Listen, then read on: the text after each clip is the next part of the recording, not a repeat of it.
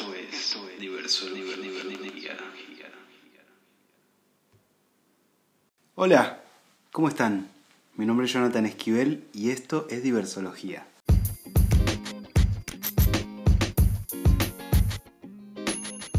Año 2020. Si hace por lo menos 30 años nos hubiéramos preguntado cómo estaríamos hoy, creo que con una cuota de esperanza podríamos haber dicho que el mundo estaría tan desarrollado que todo estaría bien. Los avances tecnológicos habrían ido a favor de los cuidados del planeta, los géneros serían un recuerdo o parte de la historia, las desigualdades no existirían y todas las personas tendrían acceso a sus derechos humanos más básicos.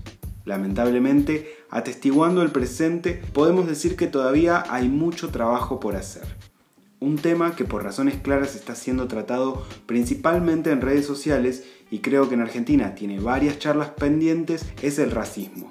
Para el episodio de hoy invité a Ana Laura Rivadeneira y a Verónica Heredia, dos amigas y compañeras de activismo que emigraron a la Argentina en 2017 desde Ecuador y Venezuela respectivamente y que no solo vivieron en carne propia lo que es migrar a otro país, sino que sus procesos las hicieron cruzarse con distintas problemáticas que nos obligan por lo menos a hacernos preguntas.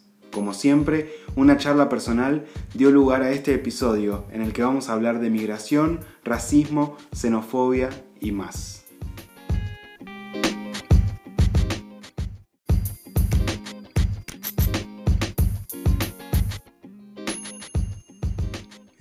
Bueno, y entonces le doy la bienvenida a Vero y a Ana Laura que van a conversar conmigo acerca de todos estos temas. Hola chicas, ¿cómo están? Hola Jenny, hola, hola, ¿cómo andan? ¿Cómo estás? Muy bien. Ante todo, muchas gracias por estar en este episodio de Diversología. Para mí es un placer. Gracias a ti, Johnny, por invitarnos. Oh, de verdad, estamos súper contentas. Buenísimo. Bueno, antes de empezar, les voy a pedir que se presenten. Dale, buenísimo. Yo soy Verónica, tengo tres años viviendo acá en la Argentina, migré en el 2017, en el cual hice un recorrido y un viaje por Latinoamérica hasta llegar acá a Buenos Aires por autobús. Soy psicóloga, afrodescendiente, lesbiana y activista en todo lo que es el feminismo y medio ambiente. Gracias, Vero. Bueno, yo soy Ana Laura, soy ecuatoriana, al igual que Vero, vine acá en el 2017. Soy de Quito, que es la capital de mi país. Soy psicóloga también, eh, trabajo en temas de política pública, feminista, migrante y nada, activo en temas de salud. Sí, y les tres formamos parte de Ciclo Positivo, ¿no? ¡Uy!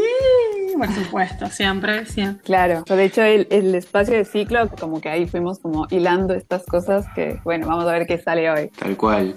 Y me acabo de dar cuenta que somos los tres psicólogos. Así que me parece que es muy importante eso. Yo siempre que pienso en estas temáticas barra problemáticas mundiales, ¿no? Pienso siempre en la subjetividad de las personas y cómo migrar, no migrar, quedarte donde naciste y todo, todas las decisiones que une toma a lo largo de su vida van teniendo un efecto en la subjetividad de las personas, ¿no? Así como las cosas que une no decide y que directamente acontecen. Pero bueno, para empezar a problematizar esto, les quiero preguntar, obviamente de forma abierta y con todo lo que implique para ustedes, ¿qué es migrar? Bueno, si quieres empiezo yo, Vero. Ya me di cuenta que no dije de dónde era y soy de Venezuela. Para mí migrar es despojarse, es un despojo completo de todo, de lo material, de lo subjetivo, de lo que crees ser. Cuando migras y llegas a otro lugar, a un terreno o a un territorio completamente desconocido, todo lo que creías ser se pierde completamente. Si eres psicólogo, si fuiste profesora de una universidad, si tienes una red de, digamos, de trabajo, de contactos, de un montón de cosas que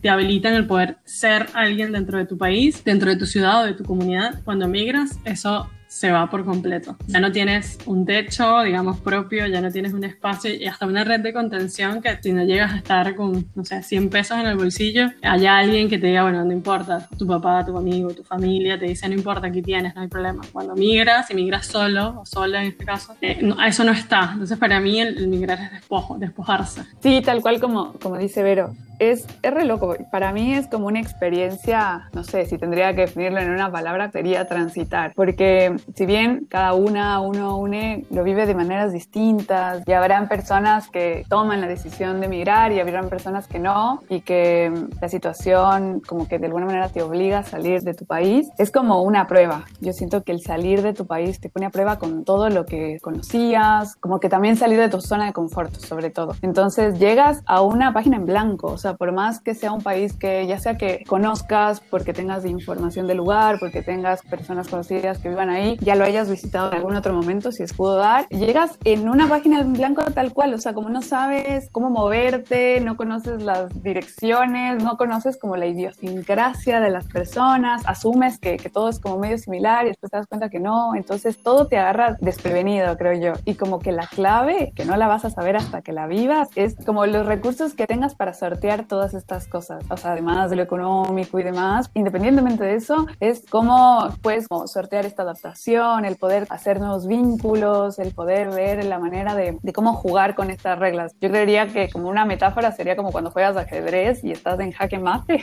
algo así. De repente es como, mm, arranque esta aventura y vamos a ver cómo sale. Sí, no, lo del tema de la idiosincrasia es súper interesante porque me vienen miles de historias de, de, cómo es la idiosincrasia en mi país y cuando llego acá percibiendo o creyendo que es similar todo, te das cuenta de que, de que no, que las cosas son muy distintas, de que cómo se perciben las cosas también son muy, muy distintas. Y nada, te mandas macanas, como dicen acá, como constantemente estás ahí como, ah, ok, ah, no, hasta las palabras que dice. Pero realmente yo acá en la Argentina me sentí súper bienvenida, eso lo súper tengo que remarcar. Yo creo que la Argentina hizo el proceso migratorio mucho más sencillo también, mucho más amigable, mucho más friendly que en otros países, creo yo. Y eso lo hizo mucho más sencillo para mí también. Claro, lo que yo iba a decir es que como suma un montón si conoces a alguien que ya esté en ese lugar. No sé, a mí me pasaba que tenía amigues que ya estaban viviendo acá en Argentina, entonces que te podían dar como esos spoilers de cosas de tipo, no sé, a mí me pasaba hasta con las estaciones. Yo vengo de un país donde no tiene todas las estaciones y para mí es frío, calor, pero dentro de una lógica muy distinta a la que se vive acá. Entonces hasta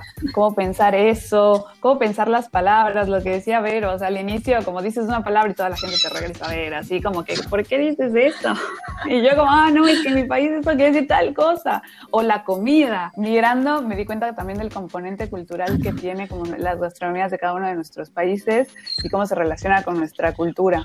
Pero sí, es verdad que como hay algunos aspectos, cosas de la Argentina, que tiene una perspectiva de la migración en algunas cosas distinta que en otros países donde, donde la situación es más compleja o, o la xenofobia se transmuta en otras cosas. No voy a decir tampoco que, que es súper acogiente, pero sí tiene algunas cositas distintas que hacen que la adaptación sea más sencilla. Totalmente, de hecho ahí iba a decir como, yo creo que estando acá como que abracé mucho más eh, mi venezolanidad. Digamos, la construí y la hice como mucho más, yo hablaba como argentina y, y hablaba más venezolano todavía. Estuve como parte de mi proceso migratorio que era como que yo no quería dejar ir una parte de mí, digamos, de mi identidad, que era la venezolanidad. Como que también la, la venezolanidad brotó de mí, de mi forma de cantar, de bailar, de comer, de todo, ¿no? Entonces, como que yo sentía que eso me diferenciaba, no sé, es súper loco. El proceso migratorio es una locura. Sí, es sí. una locura tal cual. Es como que empiezas como a aferrarte a esa parte como tuya de tu cultura que cuando encuentras personas que vienen del mismo país o de idiosincrasias cercanas, porque yo siento que Ecuador, Perú, Colombia, Venezuela, tenemos como un hilo conductor entre, entre además de la historia que antecede nuestras naciones, pero un hilo conductor en nuestra idiosincrasia que hace que muchas de nuestras formas de ser son muy parecidas. Entonces, hace que, que empiezas a encontrar ahí a esa gente que va a entender cómo hablas, va a entender qué cosas consumes y creo que eso es súper loco porque cuando estás en un país sin migrar y conoces personas que están migrando en tu propio país, como que no te das cuenta. Y cuando sales dices, ah, claro, cuando yo conocí a tal persona que también estaba migrando en mi país, claro, estaba pasando por esto y yo no supe darme cuenta. Claro, sí, me imagino que la experiencia debe cambiar mucho desde que uno se la imagina hasta que después la vive. ¿No? Me llamó mucho la atención la pregunta, ¿no? ¿De dónde sos? ¿Qué implica cuando una persona local o nativa te pregunta de dónde sos? Es muy loco porque te puedes esperar cualquier respuesta de la persona. Primero, a mí me daba risa porque yo decía, me voy a hacer una camisa con el trozo de, de cosa que digo siempre. Y digo, léalo señora que, o señora que está en la camisa lo que le tengo que decir, porque era constante. Yo abría la boca y era, ¿de dónde sos? O era, ¿sos colombiana? Y después empezó a hacer el sos venezolana. Eh, como que lo agarraban ya de una vez. Y no solamente es de dónde sos, después vienen como, salen otras preguntas de ahí, como, ¿de dónde sos? ¿Cuánto tiempo tienes acá? ¿Trabajas? ¿Estudias? Es un Y- guion. Es un guion, total. Y te puedes encontrar con cualquier cosa. Te puedes encontrar con gente que te da a entender por su respuesta y por su cara que, mm, bueno, ok. Una vez me dicen como son un montón de venezolanos que están viniendo. Y hay mucha gente que decía eso. Y yo dije, ¿sabes qué? Sí, sí, somos un montón. Y empecé a hacer el chiste de somos los nuevos chinos. Y la gente se reía, porque yo intentaba como minimizar un poco esa sensación de que como que le estábamos quitando un espacio, ¿no? Que lo, lo puedo llegar a comprender quizás. Y después, mucho esto de, estás estudiando, digamos, es muy loco porque las personas que me preguntaron a mí particularmente les interesa mucho si yo estoy estudiando, si me voy a quedar acá. Y bueno, también de última, hay gente que lo incluye, que es como, Ah, bueno, y cuéntame, cuéntame de, Maduro y cuéntame de, Chávez y demás. Y te encuentras personas que están de acuerdo contigo en tu, visión política y como gente que no, que te dice que Maduro es lo mejor. Y hay otra gente que te dice, sí, Maduro es horrible o qué sé yo. Eso es lo que a mí, digamos, me pasa cuando la gente me pregunta dónde sos. Ya lo tengo súper aceitado, pero al principio te lo juro que hasta me sudaban las manos. Claro, porque implica un montón de cosas. Parece como que te están poniendo a prueba, ¿no? ¿Qué viniste a hacer a mi país? Ahí como que después me fui dando cuenta de los lugares que tiene tiene los migrantes dentro de la, del imaginario colectivo de, de, la Argentina de aquí. Lo que hoy es como el venezolano y la venezolana empezó a construirse, digamos, un imaginario de trabaja un montón, es súper amable, están pasando por una situación de mierda, como un montón de cosas, por lo tanto soy más amigable con esa persona. Y después me di cuenta que con los peruanos y los bolivianos, digamos, había otro lugar para otros migrantes también. Y dije, wow, como de que había gente que en general el migrante lo ponía en esa situación, habían otros que me enaltecían por ser venezolana y después siempre me comparaban con otro tipo de migrante, como, no, pero ustedes no son como tales otros porque esos otros sí vienen a robarnos el trabajo o estos otros sí vienen a hacer cosas malas acá. Súper interesante para mí, bueno, como desde mi mente de psicóloga y que me encanta la psicología social. Muy interesante. ¿Cómo es para vos, Ana? Es súper raro. Cuando recién llegué, yo era feliz dando esa respuesta, ¿no? Como que esta sensación de, bueno, les voy a contar sobre mi cultura y de dónde vengo y demás. Y después ya no era tan, tan divertido porque en el camino te encuentras de todo. O sea, encuentras de todo desde la persona que tiene ganas de saber porque no conoce otros lados o porque justo los países que tú le estás mencionando como le llaman la atención o porque los conoció en algún momento, en alguna vacación o también políticamente. Rafael Correa, que era el presidente de mi país, también como fue tan mediático y tan visible, mucha gente es como, ah, claro, es que Rafael que hizo esto, que no sé qué, y tú no sabes qué responder porque no sabes si te lo está haciendo por una acotación, porque es fan, porque está de acuerdo o porque odia.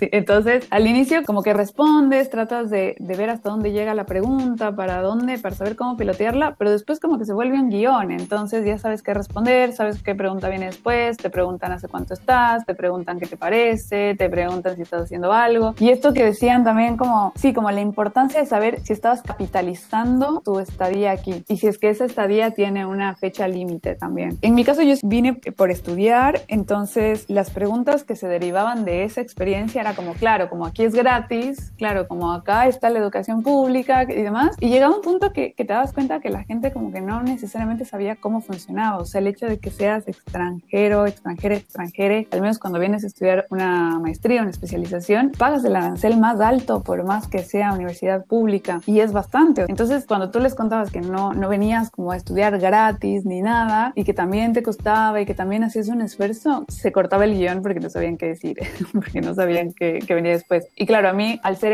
ecuatoriana, me pasaba que nadie le atinaba nunca mi acento. Entonces me lanzaban todas las nacionalidades hasta que terminaba contando cuál era y pasaba desde lo que decía al inicio de que conocían algo de mi país y entonces, ah, sí, claro, las Islas Galápagos, del Yasuní, el presidente y ni sé qué, o de que la gente no tenga idea dónde queda en el mapa. Era re fuerte pensar en, si estamos en Latinoamérica y en la, la conexión que tenemos entre países latinoamericanos, que no sepas que hay un montón de países que conviven en el mismo territorio que tú y que no sepas dónde están. Que me digan, claro, como ustedes vienen del Caribe y era como, vengo de un eje andino, no tiene nada que ver con el Caribe. Entonces te preguntabas, ¿por qué la gente no conoce su propia historia? O sea, nuestra propia historia latinoamericana. Creo que eso era lo que más me hacía ruido. Sabemos perfectamente acá en Argentina todo el territorio europeo, pero no había como ese saber latino que nos antecede a todos nosotros, ¿no? Sí, bueno, como esta obsesión con Europa, ¿no? La verdad es que es la historia que se nos cuenta cuando vamos al colegio, ¿no? América Latina O por lo menos Argentina y el Río de la Plata, empezaron a existir casi a partir de la colonización europea. Entonces, cuando uno reconstruye su historia, que esto me parece súper interesante para hablar horas, ¿no? Nada, vas atando los cabos que vas pudiendo atar y la historia que nos cuentan es esa, ¿no? Después va a depender de cada una de nuestras familias el conocimiento que tengan, porque imagino que muchas veces ese conocimiento está cortado desde un montón de generaciones antes. Pero me parece que es un gran punto,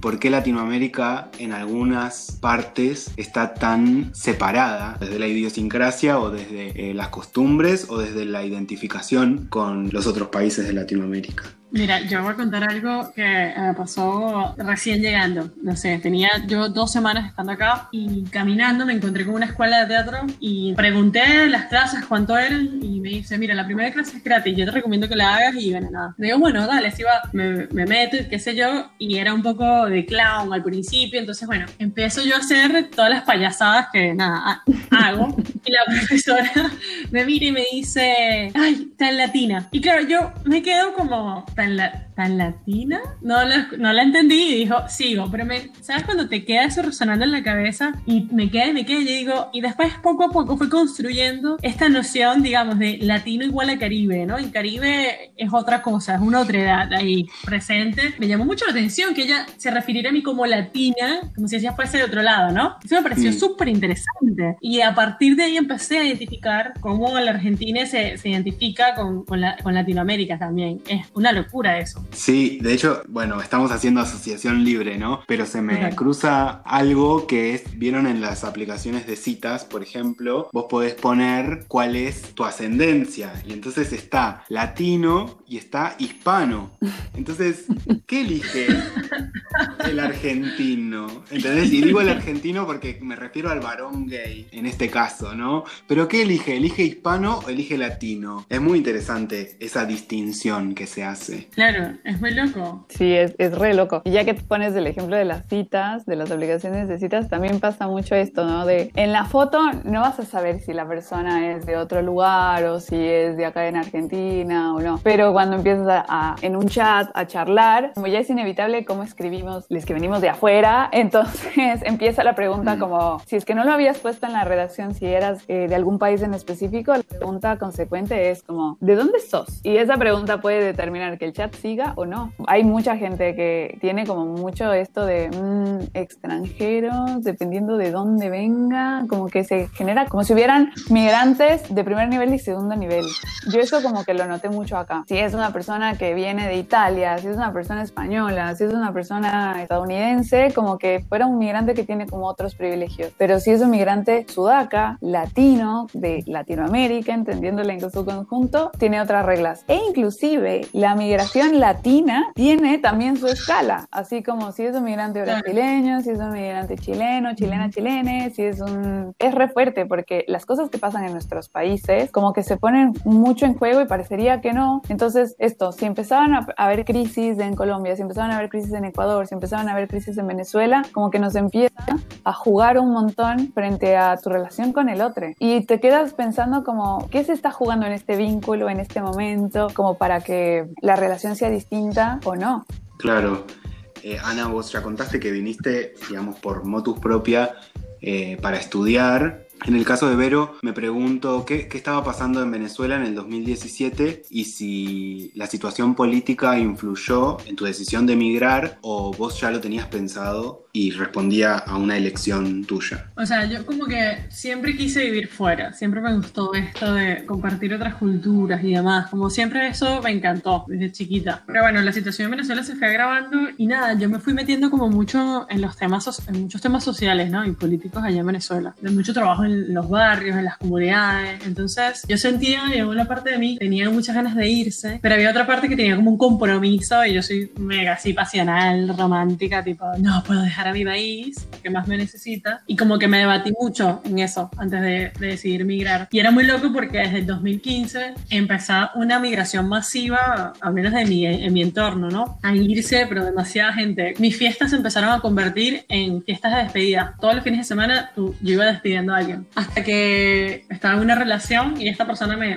me, dice, bueno, vamos, vamos a migrar juntos. Y ahí fue cuando yo dije, bueno, sí, dale, me voy. Terminamos y me quedé con la sensación ya de, de estar en ese paso de tipo, nada, ya me tengo que ir, ya lo decidí, ya empecé a sacar los papeles, ya un montón de cosas, ahora dónde me voy. Y nada, empecé a mirar en el mapa, empecé a investigar y qué sé yo, y dije, bueno, la Argentina. Yo creo que la decisión ya estaba tomada, pero también porque yo sentía que en Venezuela no había ningún tipo de futuro para mí. Como no había manera de yo poder vivir un montón de cosas, primero también por ser lesbiana, se me inhabilitaban un montón de cosas a nivel económico también, como que yo no podía trabajar, siempre dependía de mis papás, mis papás cada vez están, como que nada, era un montón de cosas que yo decía, te tengo que salir de acá. Y bueno, decidí venirme a la Argentina porque yo decía, es sencillo, digamos, es lo más sencillo a nivel de papeles. Me encanta Argentina, tengo muchos amigos acá argentinos y eh, nada, puedo empezar a hacer algún posgrado en psicología que ya es conocido internacionalmente que Argentina es muy bueno en temas de, psicología. Y bueno, me vine así, o sea, pero obviamente estuvo completamente atravesado por el tema político de,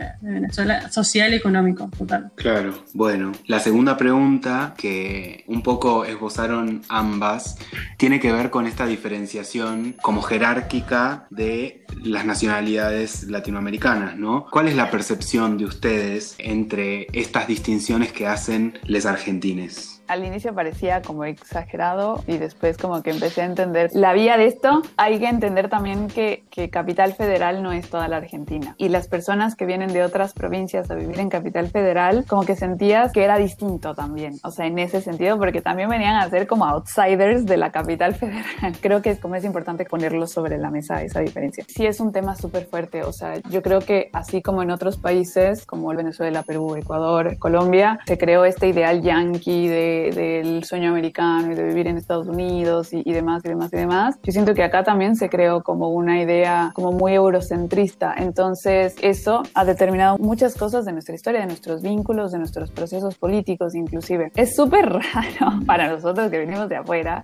Si tú naciste en este país, ya eres de este país, o sea, ya eres latino. Importa de dónde creciste y si crecimos en un país latinoamericano, si crecimos en este espacio que tiene esta historia, la historia de Latinoamérica es muy distinta otras regiones, tiene sus particularidades, las dictaduras que se han vivido, los procesos económicos y políticos. Entonces, todas esas cosas nos han construido como latinos. Entonces, es re fuerte como acá es como tratar de negar esa parte. Y que de eso se va derivando todas estas cosas que hemos venido charlando también de ustedes que son latinos, ustedes los del Caribe, ustedes pueblos originarios, porque además se nos ha dicho esas cosas en algunas ocasiones, como si en la Argentina no habrían pueblos originarios. Son cositas que en el camino vas tratando de entender, de como un rompecabezas para poder construir la historia de cada país y reconstruir la historia donde estás transitando como migrante. Bueno, y además, a mí me parece que sí hay como una categorización, suena horrible esta palabra, pero sí, digamos, de los, de los migrantes acá.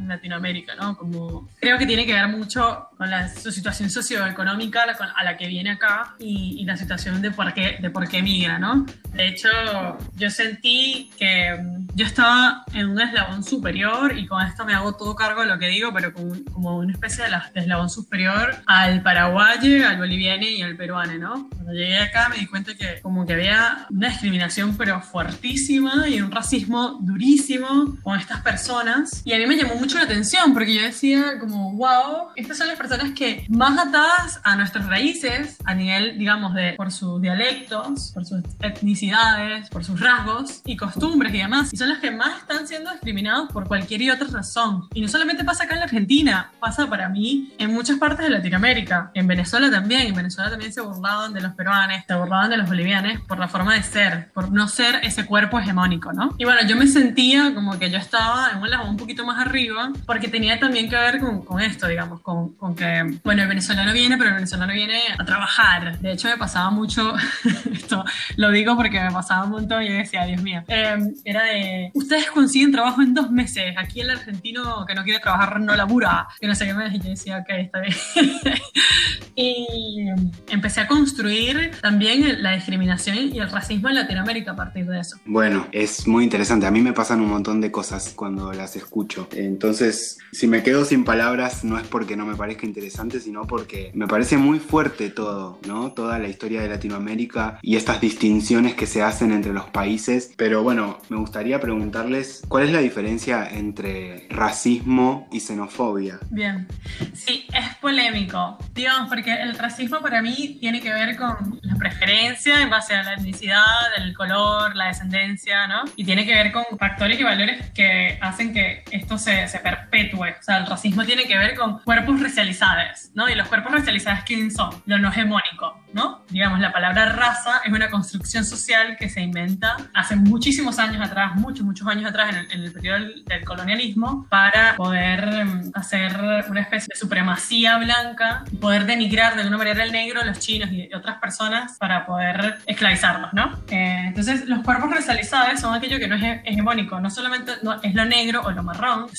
súper básico e importante, sino es también todo aquello lo que es chino, lo que es árabe también, ¿no? Lo oriental, también es un cuerpo racializado. Entonces, el racismo tiene que ver con un conjunto de creencias en base a la otredad, a lo no hegemónico. Ese para mí es el racismo. Y la xenofobia tiene que ver particularmente con características de origen nacional. Y sí, obviamente entran algunas veces las etnicidades, pero la xenofobia tiene que ver con esta, por ejemplo, no sé si yo voy a México, me voy a encontrar con esta xenofobia que se tiene con respecto a los bolivianos en su momento en el 2000 acá, ¿no? Quizás tienen otra forma de evocar su xenofobia, pero para mí la xenofobia es parte del racismo, como también es el clasismo, el acceso también es una forma eh, de visibilizar muchísimo el, el- el racismo en Latinoamérica. ¿El por qué? Porque quiénes son las personas que hoy tienen accesos o privilegios, como se le llama, de los derechos básicos humanos. Y la mayoría de las personas son cuerpos no racializados, ¿no? ¿Quiénes son los que hoy están dentro de los estratos socioeconómicos más altos de Latinoamérica? No voy a decir en su totalidad, pero en su mayoría. Y son las personas de tez blanca, ¿no? Claro, ahí también quisiéramos como, como dejar claro que tampoco estamos diciendo que en nuestros países no, no, no haya racismo y no haya xenofobia, o sea, como también la hay, de una manera bastante complicada, pero se vuelve como este ideal de proceso de blanqueamiento. O sea, por ejemplo, en Ecuador, a pesar de que para nosotros todos somos mestices, porque vinimos de la colonización española, que robó nuestra cultura y, y mató a nuestros indígenas y mm, esclavizó a nuestros indígenas y, y a la población afro también que venía huyendo de la esclavitud, que también vengo de un país multicultural, sigue este proceso como de búsqueda de blanqueamiento. Entonces, dentro de esa lógica entran todos los cuerpos racializados que decía Vero, o sea, independientemente si tu cultura es específicamente afro o vienes de algún pueblo originario o vienes de alguna otra como cultura, es re fuerte que hoy estemos en el 2020 hablando de razas todavía. Y peor en la Argentina, ¿no? Que es un país que se construyó de procesos migratorios y cómo eso se puso en juego también con los pueblos originarios que hay acá y que están súper invisibilizados y con la población afro que hay acá también. Y creo que ese es, es un, un tema que dentro de nuestra región, al ser tan multicultural y tener tantas cosas como en juego, aún así seamos un país, un país, una región latinoamericana racista. Es un tema súper fuerte y es súper bueno que lo hayas traído a la frego.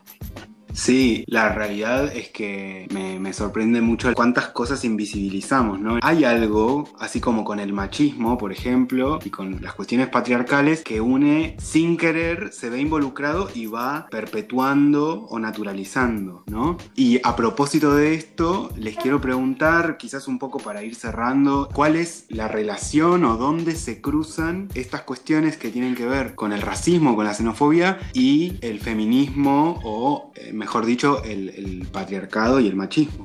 Tremendo, sí. Eh, no, es tre- tremenda la pregunta. Como que de alguna manera el feminismo, que viene a visibilizar como todas las brechas y las desigualdades de género, no podemos tapar el sol con un dedo, que existen otras brechas que si es que no las tomamos en cuenta no podemos hablar de feminismo, ¿no? De esta lógica aparecen como estas otras corrientes que menos mal alguien le dio voz y pudo decir como que no, a ver, hay un feminismo también que termina siendo etnocéntrico, que te- termina siendo eurocéntrico, que termina siendo racista, que termina siendo discriminatorio también y que entonces no podemos hablar de ni una menos, no consideramos todas las dimensiones del feminismo, entonces ahí aparece el feminismo popular, el feminismo comunitario, aparecen las interseccionalidades, que vendría como a traer al debate todo esto de, poniéndolo en un ejemplo muy concreto y del día a día, cuando tú arrancas este proceso de, de toparte con el feminismo, porque además como mujeres, feminidades, es como que de repente te topas con el feminismo después de un montón de que has transitado y que no te das cuenta que venían formando parte de un sistema patriarcal, empiezas a tener referentes y a leer cosas y demás, y te das cuenta, a ver, estas personas que fueron referentes y que tú estás leyendo, ya sea que, que un blog, un libro, estás viendo una entrevista, un podcast, cualquier cosa, son personas que de alguna manera también tienen, vienen de una cadena de privilegios. Entonces, en su momento también se, se ponía como sobre la mesa esto del feminismo blanco. Arrancabas a tener acceso a ciertos referentes que, no sé, si eran feministas blancas, a pesar de que todo el discurso discurso que te traían de estas brechas de desigualdad, habían un montón de cosas que no se estaban poniendo en cuenta, como el tema de que hablábamos sobre racismo, xenofobia, qué pasa si eres feminista y eres migrante, qué pasa si eres feminista y eres afro, qué pasa si eres feminista y eres indígena, o sea, como esas voces no estaban siendo completamente representadas. Eh, y entonces a la final nos faltaba darle esa vuelta. Y ahí empiezan a aparecer otras cosas. Y claro, empieza esta discusión también de la cadena de privilegios. Las personas que llegan a ser referentes y voces de esto, también hay que, darle ese lugar a, a, tú por qué puedes llegar a ser este referente, porque también tuviste acceso a estas plataformas, tuviste otros accesos en educación, otros privilegios de clase, y entonces seguimos invisibilizando a los otros sectores. Una feminista trans, por ejemplo, o los feminismos populares de los barrios, por ejemplo, las referentas comunitarias. O sea, no vas a verla en un podcast o no vas a verla en un canal de YouTube o escribiendo un libro. Inclusive la academia sigue sosteniendo y perpetuando estas brechas que hacen que si el feminismo no es pluralista, como sigue reproduciendo estas cosas. Entonces, en este sentido, claro que tiene que ver. Y más en una cadena de, brechas de desigualdad que si bien las hemos ido permeando de a poco, eh, es, son necesarias que estas voces también sean tomadas en cuenta. Entonces, es re loco cuando en ese camino de repente encuentras a una referenta feminista trans, a una referenta feminista afro. Entonces empiezas a escuchar cómo milita su feminismo y cómo trae todas estas ideas y dices, claro, es otra cosa. Aquí era la pieza que a mí me faltaba y que me empezaba a hacer ruido cuando empezabas como a encontrarte estas otras cosas. Como todo en la vida tiene sus contradicciones también, porque la idea tampoco es que sea un dogma, sino más bien sea ese camino donde nos podamos seguir haciendo preguntas, donde nos podamos seguir replanteando. Lo clave está en poder decir como en este lugar donde estoy parada, tratando de militar mis derechos, qué otras vulneraciones vienen detrás que tal vez no estoy tomando en cuenta y que es necesario aprovechar estos espacios para poderlos también traer acá y poder acompañar esas otras voces que militan el doble y no tienen como las mismas oportunidades. Sí, totalmente. Yo creo que no tengo nada que agregar de lo que dijo Ana. yo creo que al final el tema del racismo, el tema del feminismo, el tema de migrantes, todos desembocan en una misma cosa y son los derechos humanos, digamos. Al final de cuentas, el racismo es una violación de los derechos humanos, el machismo y el patriarcado es una violación de los derechos humanos, la xenofobia es una violación de los derechos humanos. Entonces, al final como que para mí desemboca en un mismo río y es el tema de la, digamos, la visibilización de los derechos humanos y, y desde dónde y cómo, ¿no? Entonces, solamente agregar esta palabra, derechos humanos, que para mí ha sido como, acá en la Argentina me entendí como una persona una sujeta de derecho, así que nada, eso. Sí, lo, lo, que dice Vero es, es, real. O sea, llegar a la Argentina, que creo que es un tema muy distinto a, a, nuestros países, lamentablemente, ojalá en nuestros países algo de esto lo podamos llevar en algún momento cuando volvamos, si volvemos en algún momento, eh, es esto, el, el, entender lo que implica la garantización de derechos. Y creo que la Argentina lo tiene súper claro, a pesar de, de, que también hayan habido muchos retrocesos y pasen cosas complicadas. Tú llegas acá y empiezas a darte cuenta de lo que implica exigir un derecho y lo que implica ser un sujeto de derechos. Entonces, el hecho de militar por tus derechos, el hecho de, de organizarnos para exigir eh, la garantización, eso es re fuerte y esos procesos vienen de la historia argentina también. Eh, el hecho de, de, haber atravesado una dictadura y los aprendizajes que vinieron de organización social para sostener este tipo de vulneraciones son cosas que, que es impresionante cuando un migrante llega y empieza a conocer esa parte. O sea, el hecho de tener re clara la película en ese sentido, aunque a veces parezca que no, son mil pasos adelante adelante a lo que en nuestros países pasa. O sea, nosotras hemos hablado muchas veces de, bueno, armemos un ciclo positivo o armemos cualquier espacio de militancia en nuestros países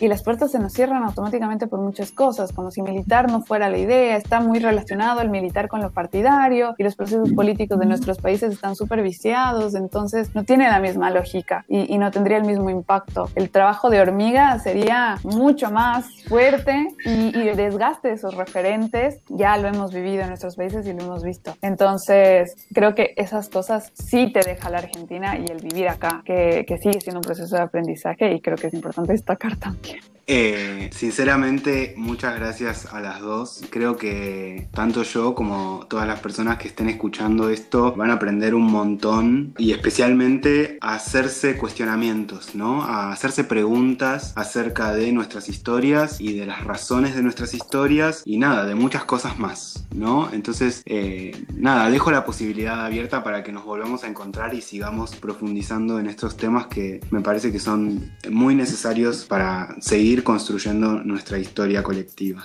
Totalmente. Gracias por invitarme, gracias por invitarnos, John. Y nada, estoy súper contenta con este espacio y obviamente nos volvemos a encontrar en esto, ¿sí?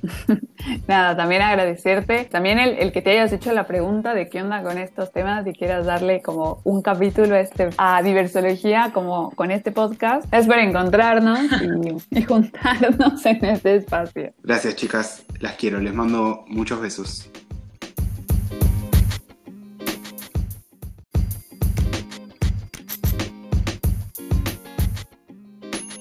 Bueno, espero que hayan disfrutado del episodio. Nos vemos en las redes en arroba diversología y nos escuchamos la semana que viene. Chao.